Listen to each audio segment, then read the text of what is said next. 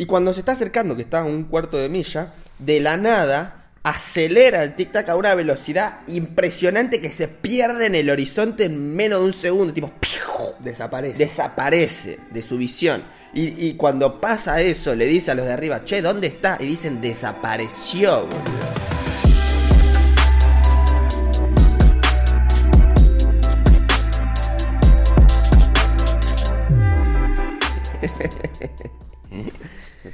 Sí. Bienvenidos y bienvenidas a este momento del pasado. Mi nombre es Franco Yo soy Pedro. y esto es The Flashback Experience. Un nuevo episodio. Eh, episodio 10, boludo. Agregamos un dígito. Hoy es un día muy importante. Sí, quiero darle la bienvenida a las decenas Sí. a este hermoso show. Se quedan para siempre, boludo. Sí. Vos pensás que muy pocas veces agregás un dígito. Eh. Bueno, primero el primer episodio, pero después, Sí. cuando llegas a 10, a Sí. 100 y a 1000. Sí, Son tres a veces. Y a 10.000. 10.000. Pero, ¿sabés cuánto, cuántos, un a- millón. cuántos años tenés que estar chuteando una vez por semana para llegar a 10.000?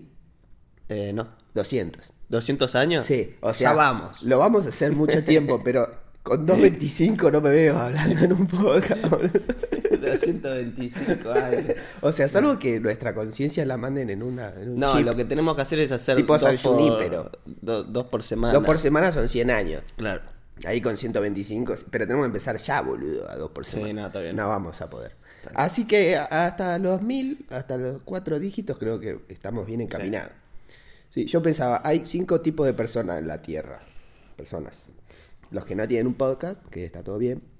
Los que tienen un podcast con un solo dígito, los que tienen con dos, los que tienen con tres y los que tienen con cuatro.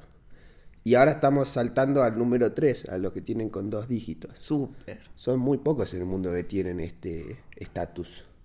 Así Wow. que es muy especial esto. Bueno, sí, puedes empezar con lo que vos querías, amigo. Ah, sí, yo quería hablar primero, poner un panorama pandémico a este número de 10 de los episodios para que sepan cómo está la situación epidemiológica en la Tierra. Esta semana hubo una gran noticia. España anunció que ya no es obligatorio usar barbijos en exteriores. Buena. Sí, muy positivo. Y vos decís, bueno, me cago, porque en Estados Unidos hace como un mes y medio que está todo abierto. Y vos decís, pero pará, esto es importante, porque España tiene unos números poblacion- poblacionales y Parecidos a Argentina. Sí, muy parecidos a nosotros. Vamos a ver cuáles son esos números. El más importante de todos, o uno de los más importantes, es que cuando estuvieron en su pico de contagios, tenían en promedio, en la peor semana, unos 44.000 contagios por día. Por Dios, está bien. Sí, y nosotros tuvimos días de más de 40.000, así que yo dije, bien, estamos parecidos. Otro número muy importante es que ya el 50% de la población tiene al menos una dosis, y Sí. son 22 millones. Es La mitad. Y es la mitad, y es como nosotros también, el 50% es cerca de 22 millones. Y no, todavía no están aplicadas, pero ya hay 20 millones de, de dosis. sí, ya voy. ya Ahora, voy a lo que no sé si son 20 millones de primeras dosis o algunas son segundas. Y siempre te lo dividen, ¿viste? Estas son primeras, es como un 75% Pero dicen, de ya recibimos 20 millones de vacunas. Esto en total, en total. Es en total. Sí. Entonces no, no quiere decir que vamos a tener a, a 20 millones de personas con una dosis. No, no. Claro, estamos más abajo que eso. Sí, sí, pero, pero no importa, vamos muy bien. Te cuento, en España tienen el 50% con una dosis y el 30% con dos dosis. Está bien. Lo importante acá es que el número total de vacunas que administraron, que llegaron a, España y fueron aplicando, fueron 34.8 millones. Sí. O sea, casi 35 millones. Entonces, sí, bueno, pará.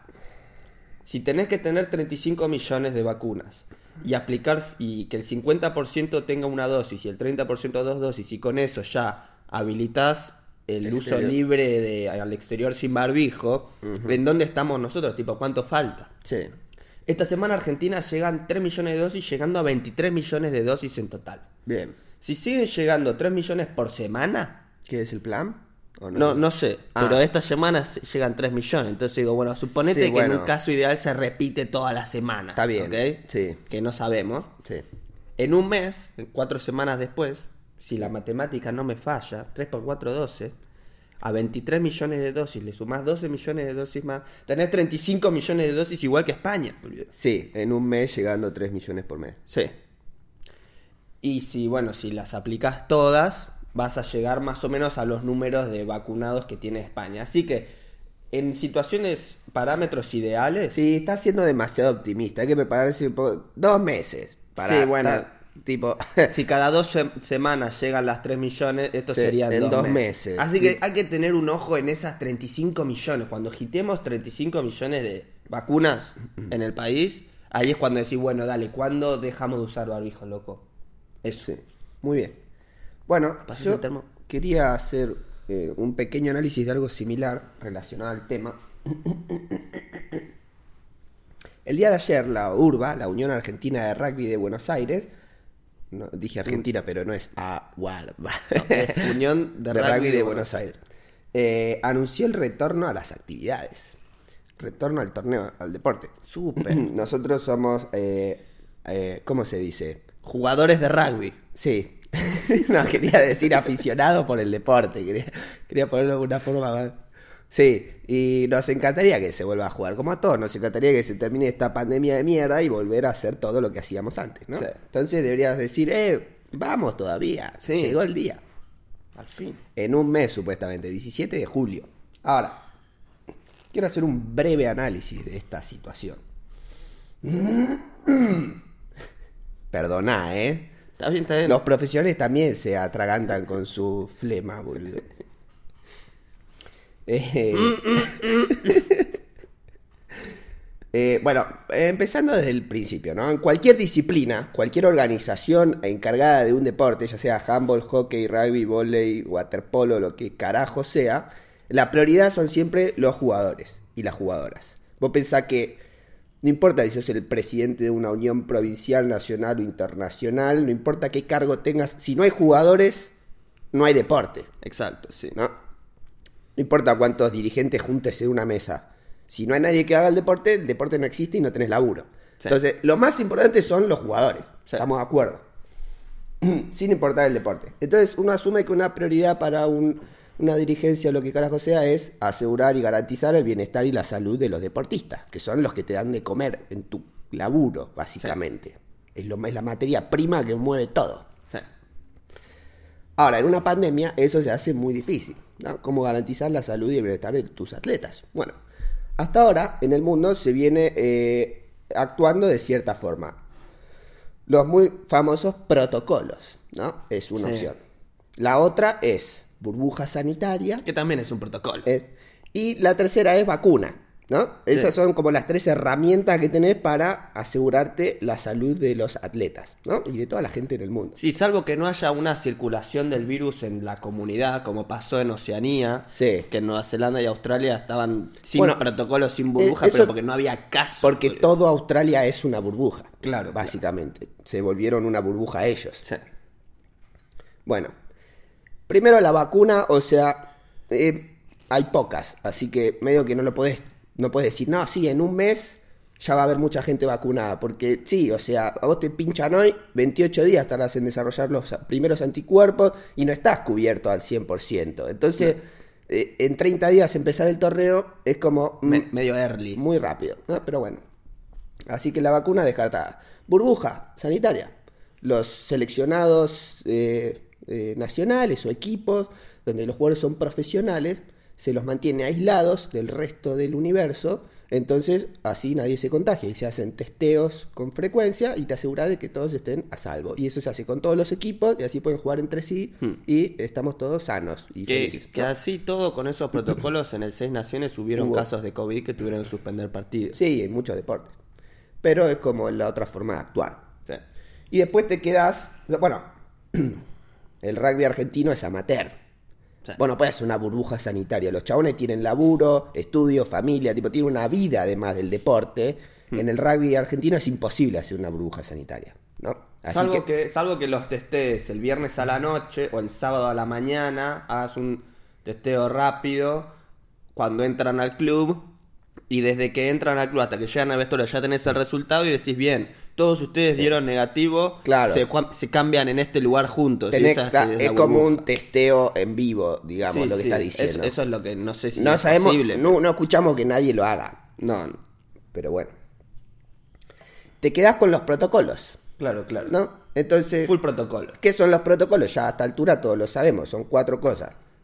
Uso de barbijo, lavado frecuente de manos, distancia social y ventilación de los ambientes. Sí. Al Ahora, aire libre no Como estamos la hablando de un deporte al aire libre y que se entrena al aire libre y se hace al aire libre, la ventilación la descartás porque no hace falta. Sí.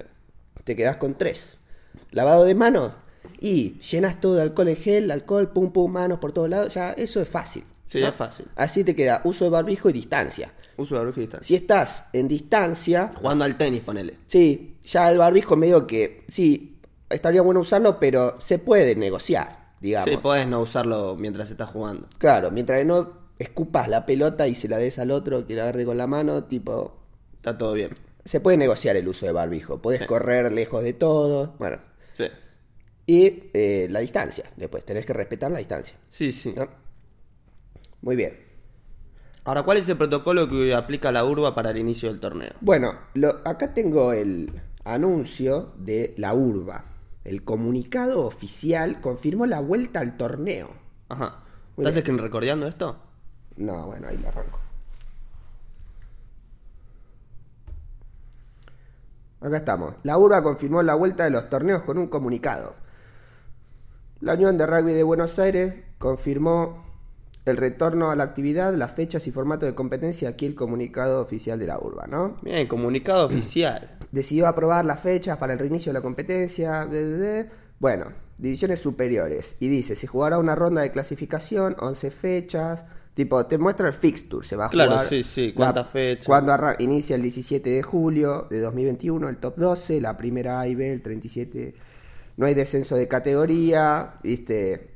Eh, Ok. bueno, dice que no va a haber penalización si algún equipo eh, no puede presentar. Ah, 21. genial, genial. Bueno, y acá viene la variante pandémica, ¿no? Claro, sin público, sin vestuarios, sin almuerzo de camaradería, camaradería y sin terceros tiempos. O sea, no puedes comer ni antes ni después. Es O llegar sea, cambiado. Fuera de la cancha, todos separados. Sí, Y vos sin gente. Llegás cambiado al club, entrás, haces la entrada en calor y jugás y te vas. ¿no?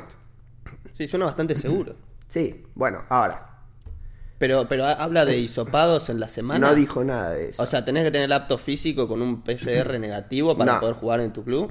El apto físico es un, si tuviste COVID, tenés que tener el alta médico de que ya estás curado y Claro. un nuevo estudio cardiológico después de que tuviste COVID. O sea, para jugar tenés que tener el apto médico, te hace un estudio del corazón. Llegás a tener COVID, tenés que hacer de vuelta el estudio una vez que te recuperaste. Está bien, pero si sos asintomático y no tuviste síntomas, pero tenés COVID y no tenés síntomas y es martes y querés ir al Mm. No, club, no, no dicen acá que van a estar testeando. los ¿podés ir al club y entrenar? Si sos asintomático y no sabes, nadie te va a pedir ningún testeo de un carajo. ¿Nadie te va a pedir nada? No, hace, no dicen testeo, dice, esperamos que nuestros torneos no deban sufrir, sufrir más por postergaciones Y claro, sí, obvio. y que podamos comenzar la competencia en las fechas programadas. ¿No? Esperamos, dice. Una vez más, solicitamos y agradecemos la colaboración y el trabajo de todos los clubes en el mantenimiento de la actividad, cumpliendo y haciendo cumplir los protocolos sanitarios vigentes para volver al juego de una manera segura para nuestros jugadores y colaboradores. Está perfecto ese párrafo, amigo. Sí, o sea, por favor, cumplan los protocolos. Sí. ¿No? Ahora vos decís, muchachos, en 30 días se arranca el torneo y te estamos avisando con tiempo para que entrenen. Sí. O sea, básicamente están empezando a entrenar ahora. Sí, ¿No? sí, ya tenés que haber empezado hace un mes, básicamente. Muy bien. No hay ninguna variante del juego. Yo te muestro, esto es una foto de un Scrum. Es una foto de rugby fe- femenino porque es la mejor foto que encontré de este ángulo que se ve. Claro, claro. Bueno. ¿Cómo haces esto con protocolos, boludo? No, bueno, es- yo te lo explico, amigo, es, es muy básico. Vos tenés que ver a la gente que ya lo hizo y le funcionó, Sí. como en el torneo del Seis Naciones o cosas así. Testeos regulares antes de entrar al club a entrenar y, y hacer un scrum con otro primera línea, tenés que tener un papel que diga yo no tengo COVID. ¿Entendés? Bueno. Lo hacen en todo, boludo. Pero amigo, o sea, hubo casos de gente que se sube a un avión con un testeo negativo y cuando llega lo testean y da positivo. O sea, tampoco es 100%. No, no, bueno, pero tienen que haber pasado varios días. O sea, tenés que estar. Ponele que decís, bueno, no, no entro en contacto con gente. Si viniste de las vacaciones, esperá 3, 4 días para que aparezcan los, Bueno. los síntomas. Y si no aparecen síntomas, sos asintomático tal vez, te testeás y, de- y después vas, vas a entrenar con ese resultado. No dijeron O sea, nada de testeos de nada. Si, si le obligás que tengan el apto físico y un testeo negativo, yo no tengo ningún problema con que hagan un scrum con otras personas con testeos negativos, boludo. No hay Sí. virus ahí, No, en teoría. en teoría, claro. Pero también puede pasar que se filtra. Bueno, Sí. acá no dijeron nada de testear un carajo. Y eso, eso me parece lo más importante, boludo. ¿Cómo no Bueno. vas a mencionar un testeo eh, No, no. comprobante negativo No para... dice nada de testeos. Dicen, por favor, respeten los protocolos, no va a haber público, no va a haber comida, no va a haber vestuario. Eso es lo que dijeron. Sí, bueno, pero adentro de la cancha aparece Claro. uno con coronavirus, boludo. Claro, y ¿y si qué todo, hace? todo el pack de forward a, a los tres días está con fiebre, no Claro. tiene fuerza. Y, No, ¿qué y aparte, boludo? estamos hablando de un virus que se transmite a través de las vías respiratorias y que afecta a grupos de personas que son consideradas de riesgo, entre ellas personas con obesidad. Claro. Y es muy habitual que los primeras líneas de la Unión de Rugby de Buenos Aires sean más pesados no por acumulación de músculos, sino por una acumulación de exceso de grasa en la masa corporal. Eso es por definición obesidad. Son personas que son consideradas obesas y las estás exponiendo a que se respiren en la cara entre sí adentro de la cancha, boludo. Sí, boludo, parece como que faltó, faltó un, un factor clave que es tipo, asegurémonos de que nadie tenga el virus antes de hacer esto. ¿viste? Claro. Así que nada, es, eh, es terrible, boludo. Porque también, o sea, vos decís, bueno, el problema es el Scrum. Está bien, se juega sin Scrum. Haces Sí. una tocata. Y en cada mall y en cada rack no podés. Ahora, Sí. yo no vine acá a prender el ventilador de caca y tirarle mierda a la urba de todo lo que hicieron. Traje una propuesta. Esa. Eh, algo que podría ser considerado posible en medio de una pandemia mundial. No es poca cosa, es un plan.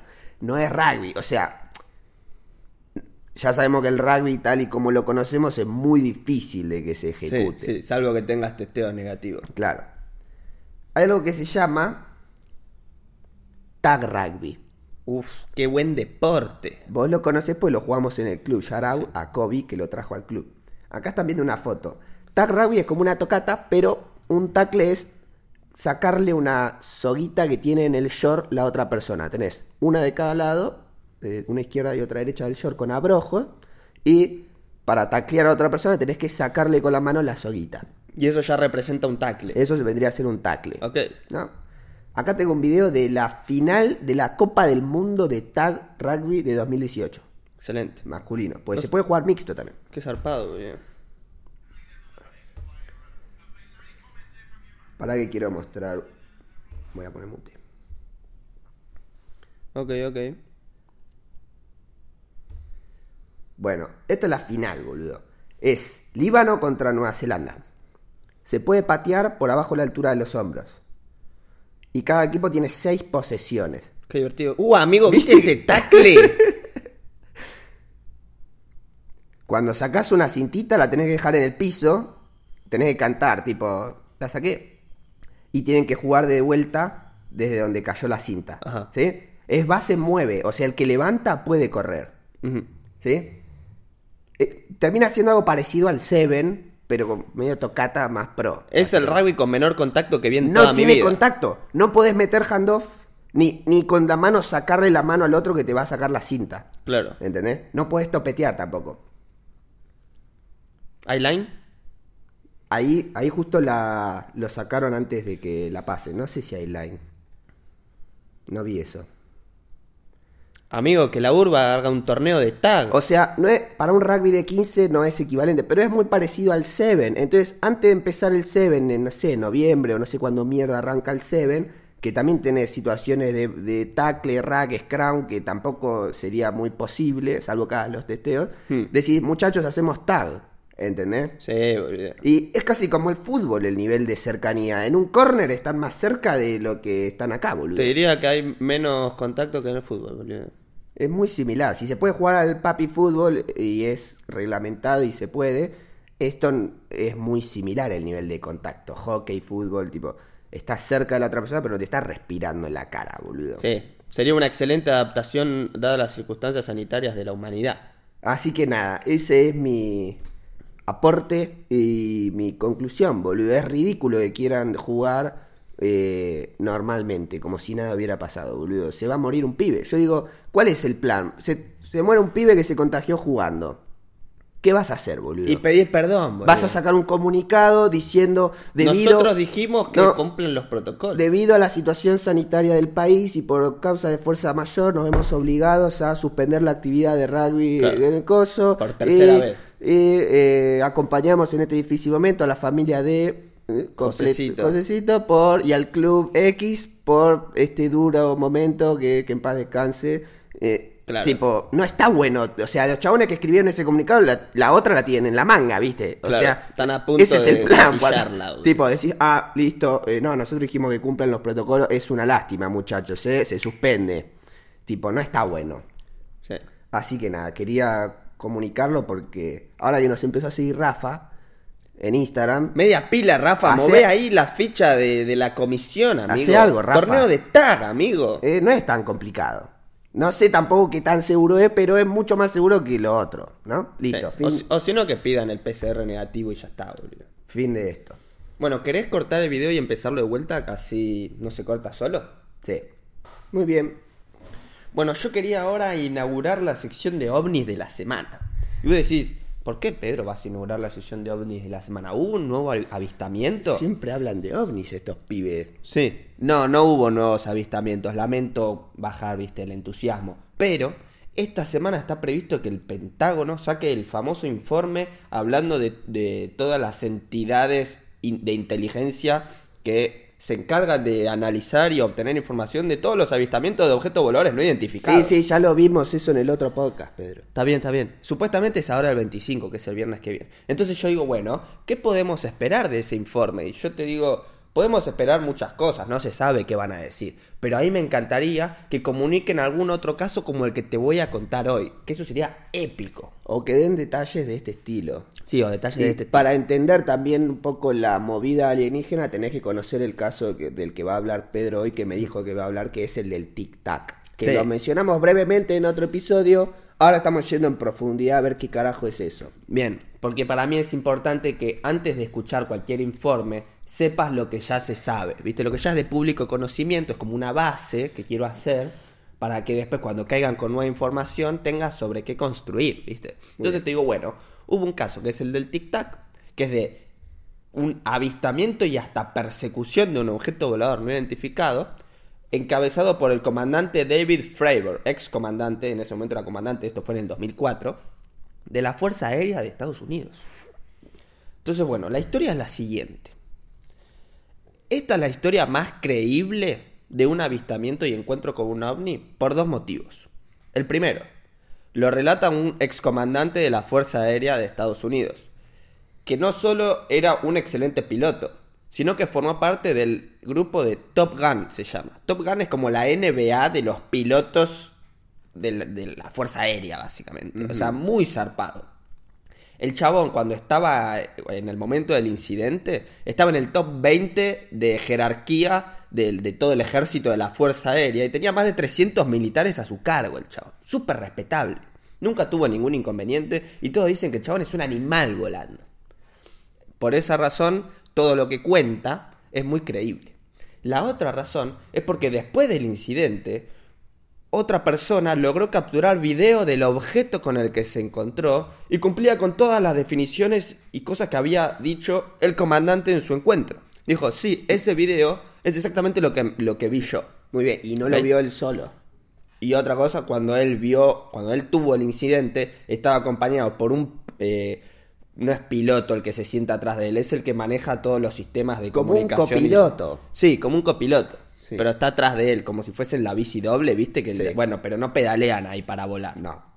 Bueno, el de atrás maneja todos los sensores. Y otro avión que también tenía dos personas adentro. Entonces eran cuatro personas viendo lo mismo. Sí. Y eso es otro factor por el cual es muy creíble lo que pasó. Y voy a contar la historia. Muy bien. El 14 de noviembre del 2004, en la costa oeste de Estados Unidos, o mejor dicho, de México, porque era un poco al sur de, de de San Diego, creo que es, que ya es tipo enfrente de México, básicamente, en el Pacífico. El 14 de noviembre, el comandante David Fravor, junto con su otro avión que lo acompañaba, iban a hacer unos entrenamientos militares, ¿viste? En el medio del mar. Creo que era a las 11 de la mañana, no me acuerdo bien la hora, pero era de día, ¿viste? Un día donde el mar estaba completamente calmo, no había nubes, era perfecto. Cuando van a hacer los, los ejercicios, los ejercicios son los siguientes, salen dos aviones para un lado y dos aviones para el otro. Y se quedan en, su, lo que se llama cap point. Esto es importante, acuérdense de esto. Se llama cap point el lugar donde esperan, que es como si fuera, bueno, vos andás un arco y vos andás al otro. Ese es tu cap point, el arco. Y cuando digo ya, los dos aviones de un lado y los dos aviones del otro aceleran a máxima velocidad para encontrarse en el medio y hacer maniobras de ataque y defensa y todo, sin armas. Obviamente van sin armas porque ya pasó accidentalmente que alguien aprieta un gatillo y derriba un avión propio. Sí, propio, es como un quilombo. Entonces van sin armas a hacer todo esto y tratan de hacer maniobras y el que por lo general que se logra poner atrás del otro avión es como el que ganó básicamente porque tiene una ametralladora en la punta de y si tenés uno atrás sos pollo amigo. Bueno, en fin, un duelo de entrenamiento aeroespacial. Sí. Bueno, estaban saliendo a hacer este entrenamiento y otro barco que tiene full sensor, ¿viste? Despegan del barco que tiene todos los avioncitos, que es como un aeropuerto flotante. Pero no es el único barco en el medio del océano. Tienen como toda una flota de barcos militares que están todos juntos. Uno de esos barcos que está al lado de ese barco tiene todos sensores adentro, no tiene aviones, tiene sensores. Le dijo, che, miren, vamos a cancelar la misión, ya cuando habían despegado, vamos a cancelar el entrenamiento, porque estamos detectando unos objetos que quiero que vayan a ver qué carajos son. Entonces le dice, hace dos semanas que estamos detectando estos objetos que vienen en grupos de A5 o de A10, descienden de 80.000 pies de altura. Vamos a ver cuánto es 80.000 pies. Para, para hacer Yo lo busco, yo lo busco. Bien, busca por favor cuánto es 80.000 pies en metros. Sí. Dice, descienden de 80.000 pies al nivel del mar en menos de un segundo, boludo. Y vos decís, pero qué carajo. Y después te dicen, pasa que nuestro sensor alcanza a medir 80.000 pies. Es como el techo. Y vienen de más arriba. 24.000 metros. 24.000 metros. O sea, 24 kilómetros de altura. Sí. Bien. Pum, aparecen en un segundo en el nivel del mar en grupos de A5 de A10 desde las últimas dos semanas que estamos detectando esto. Pero como no teníamos ningún avión en el aire cerca, no mandamos a nadie a revisar. Y como ahora ustedes fueron a hacer este entrenamiento, les pedimos por favor que como están cerca vayan a ver qué onda, ¿viste? Haceme, Haceme la gauchada. La gauchada, sí, dale. Entonces apareció en un sensor y fueron a ver qué. Entonces dijeron, bien, cancelado el entrenamiento, vamos a hacer una misión, se llama misión del mundo real, básicamente, porque no es un entrenamiento. Fueron sin armas, porque estaban entrenando, fueron sin armas, a ver qué onda. Muy bien. Bien. Cuatro personas en dos aviones. Dos aviones, ¿no? Un piloto y un copiloto. Un copiloto, manejador de sistemas y comunicación, y lo mismo el otro lado. ¡Fum! Cuando llegaron, o sea, estaban total, constantemente en comunicación con el barco que les decía todo. Dice, bien, llegaron al píxel donde tengo indicado este objeto. O sea, el chon veía el píxel del objeto a ver y el píxel del avión que se iba acercando. Cuando se juntan en el mismo lugar del radar, son un píxel, son todos. ¿Viste? Claro. Entonces. Estás ahí. Claro, entonces le canta el código que no sé, merge, no sé cuánto. No sé cómo carajo se dice, pero es que estás en el mismo píxel. Entonces ahí todos, en vez de ver los sensores, levantan la cabeza y empiezan a ver por la ventanilla a ver dónde está. Estaban ellos estaban a 20.000 pies de altura. ¿Cuánto es 20.000 pies de altura? por favor. Sí, voy a seguir contando. Empiezan a mirar así y ven que en el agua, que estaba todo plana el agua, sin olas. 6 kilómetros. A 6 kilómetros de altura, ok. En el agua, justo abajo de ellos, había como algo bajo la superficie que provocaba que las olas que pasaban rompan contra eso y eso provoca espuma, ¿viste? o sea, esa fue la conclusión. Los chabones ven la espuma, ven como el, agua turbia rompiendo y dicen, en el medio del océano, cuando el agua está así, es porque hay algo abajo que está chocando las olas, abajo de la superficie. Exacto. Pero no ven si hay algo, ven el agua toda así. Exacto. Bien. Cuando ven esa, esa espuma, esa agua blanca que choca contra algo que estaba bajo la superficie, se dan cuenta que justo arriba de eso había un tic-tac gigante del tamaño de su avión que se estaba moviendo de forma repentina de adelante, para adelante, atrás, izquierda, derecha sobre este eh, acumulación de agua. Es turbulencia acuática. Claro. Entonces, para tener una noción, La turbulencia acuática tenía el, el tamaño de, dicen, de un av- avión, viste, de los de aerolíneas argentinas, viste, son gigantes, tienen Un avionzote gigante. Sí, 50 metros, no sé cuánto tienen de, de largo. Tenía más o menos ese tamaño.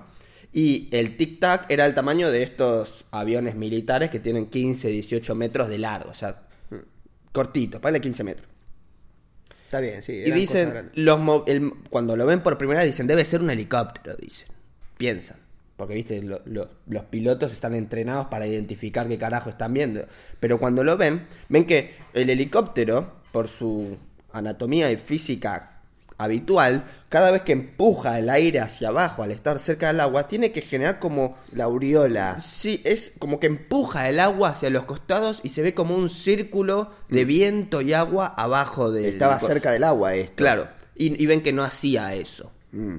Y también cuando se movía, dicen, la forma de movimiento era como si tiraras una pelotita de ping-pong adentro de un vaso y la sacudieras. Sí. ¿Viste? Pa, pa, pa, pa, pa, pa, para, para todos lados. O como si movieras el cursor de la compu ahí trrr, muy fuerte. El mouse. Eso, el mouse, ¿viste? Dije, Sí. dije cursor. Sí, porque hablan así los chabones. Vos estás traduciendo todo en tu cabeza. Sí. Entonces dicen, un helicóptero para moverse de izquierda a derecha, empieza a acelerar, llega a la izquierda, desacelera y después empieza a acelerar para el otro lado. No, Sí, nunca podría moverse. Entonces se acercan. Claro. El comandante David Fravor dice, voy a ver de cerca. Entonces, un avión se quedó a 20.000 pies y él empezó a bajar en forma circular, como antihorario, sobre el tic-tac este, ¿no? Empieza a bajar y dice, voy a ver qué es. Cuando... Voy a buscar una foto del avión. ¿Cómo lo busco? Acá tengo una foto, pone Ah. FA-18 Hornet.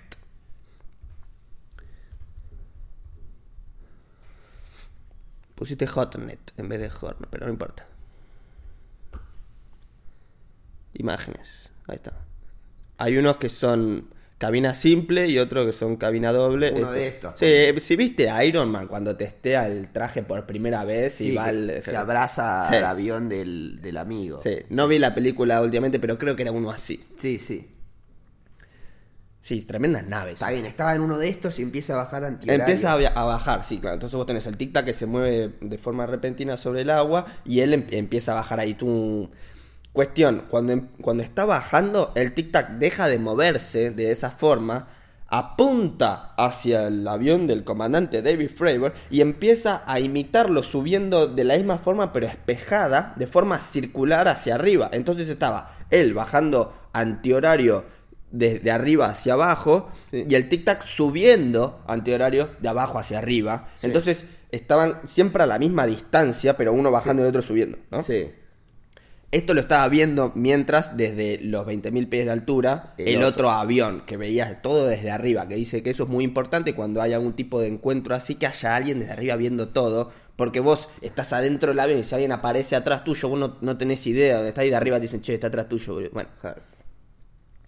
Entonces cuando empieza, cuando el chabón se da cuenta que iban a girar en círculos así de forma in- infinita y nunca iba a acercarse, le dice a su copiloto, le dice, che, voy a cortar el círculo, a mí no me importa nada, voy a ir por, imagínate que estás en el reloj, voy a atravesar las agujas del reloj y encontrármelo del otro lado. Y el chabón le dice, mandale, vamos a hacerlo.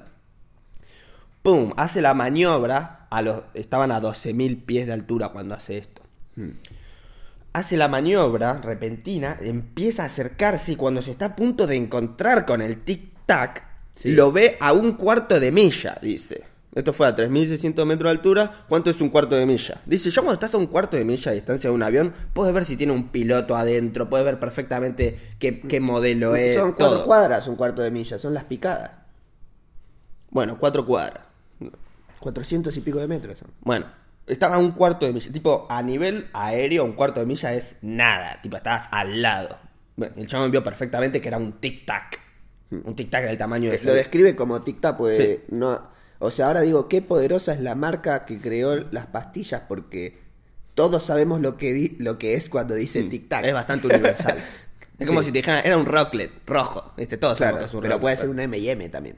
Sí. Pero tic-tac no hay algo así. Hay No. otras pastillas, pero no hay un solo tic-tac. Dale, sí, continuando. Bien. Y cuando se está acercando, que está a un cuarto de milla, de la nada acelera el tic-tac a una velocidad impresionante que se pierde en el horizonte en menos de un segundo. Tipo, ¡piu! Desaparece. desaparece de su visión. Y, y cuando pasa eso, le dice a los de arriba, che, ¿dónde está? Y dicen, desapareció, boludo. Bien.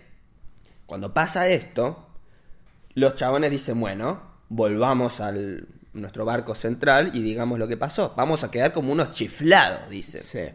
Pero vamos a contar.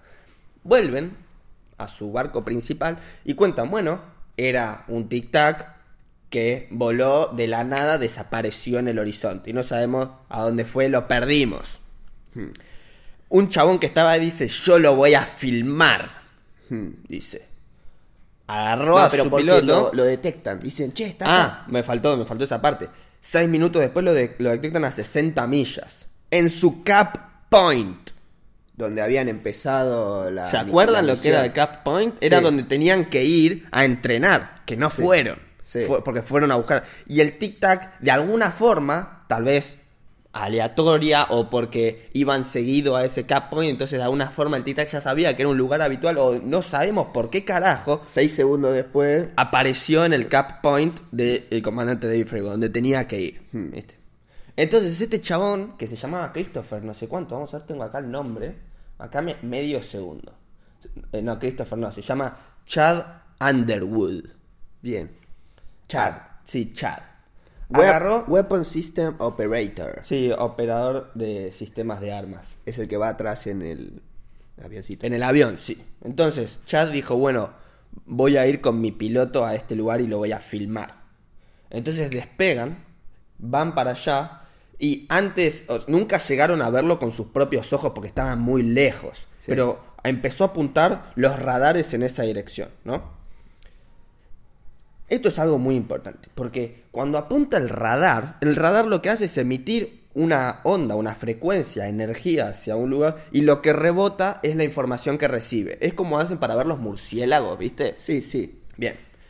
¿Qué pasa? Este radar emite la- una frecuencia determinada, un pulso determinado, con una amplitud determinada, tiene como un algoritmo especial, porque es muy común que aviones enemigos, al, al emitir esta energía, le devuelven la energía modificada, Ah. como para que digan, o acá no hay ningún avión, Sí. o acá en vez de haber uno, hay tres, como que le repite tres veces la, la señal, Sí. pero como ellos la mandan Te- encriptada, Te contaminan la señal sí, a propósito. te la contamina por- Como él la tiene encriptada de una forma específica, si le llega a venir una información distinta a la que envió, el radar dice, llegó de esto, esto de allá, pero esta información fue modificada.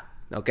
El radar sabe que fue modificada. No sabe qué carajo hay, pero sabe que fue modificada. Está bien. Cuando el chabón Chad eh, apunta el radar para ese lado, le pasa eso, que la información que estaba llegando estaba siendo modificada. Eso en el mundo aeroespacial de, de la humanidad es un acto de guerra, boludo. O sea, si hubiese sido otro país haciendo eso, se toma como un arma electrónica. Está que es un acto de guerra. O sea, si eran Sí. los chinos, era como loco, acá se pudre todo. pudre, boludo. sí, sí. Bien. Pero el chabón Chad lo que hace es apuntar la cámara infrarroja en esa dirección y film, empieza a filmar un video. Que está tan lejos que no lo puede ver con sus propios ojos, pero su dispositivo de capturador lo puede ver. Y acá tengo el video. Muy bien. Vamos a ver la cámara infrarroja de Chad que fue a buscar el tic tac. Pronto. Bien. Ahí está. Este es el video, todo pixelado porque fue compartido cientos de veces por las redes y todo y fue bajando calidad. Pero esto es básicamente lo que se veía, un punto blanco. Y decir, bueno, un punto blanco es algo frío en un espacio caliente, porque acá arriba se ve que dice IR porque es infrarrojo. Voy a poner pausa. Ahí cambió, ahí cambió Claro. de modo. Y cambió de modo, dice TV ahí.